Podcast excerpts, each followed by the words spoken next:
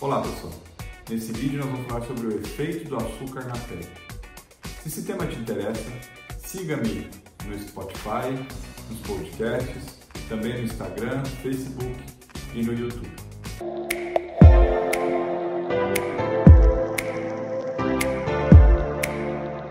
Olá pessoal, nesse vídeo nós vamos falar sobre o efeito do açúcar na pele.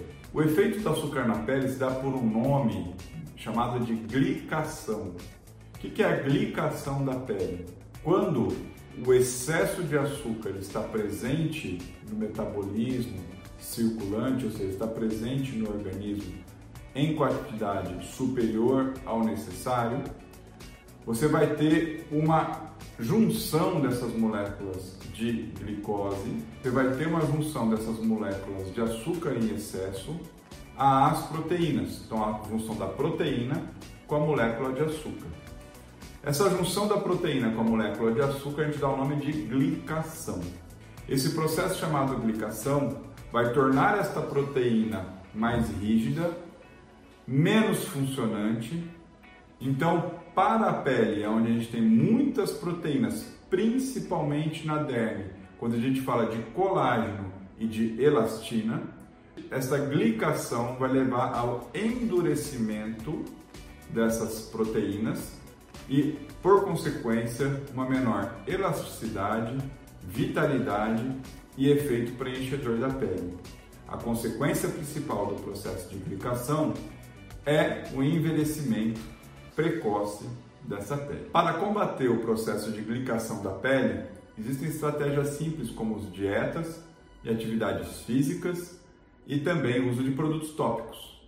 Tudo isso para combater essa glicação e também fazer o efeito antioxidante dessa pele, dessas moléculas de açúcares circulantes em excesso. Na parte da dieta, existe a dieta de Perricone, que é uma dieta que vocês podem buscar na internet, que tem bastante material produzido sobre isso.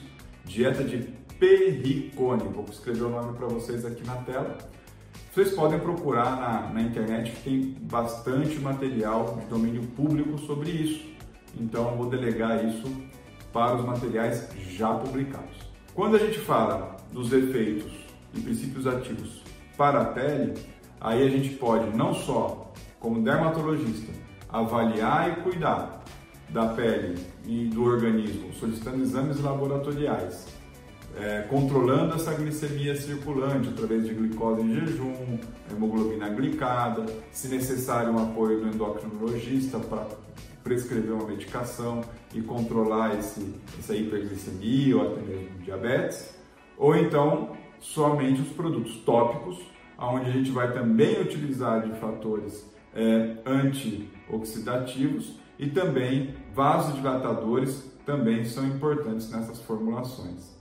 A presença da vitamina E em conjunto com a vitamina C na formulação também é importante, porque a vitamina E é um importante antioxidante e quem é, vem em rebote para deixar a vitamina E ativa é a vitamina C. Então sempre prescrever os dois em conjunto. Também associado aí com o fator de crescimento, né? E outros princípios ativos como hidroxiprolisilane, entre outros aí que prometem uma melhor é, recuperação cutânea, principalmente perante os efeitos de estresse metabólico. Se esse vídeo foi esclarecedor, comente, curte, compartilhe e siga-me nas mídias sociais. Muito obrigado e até o próximo.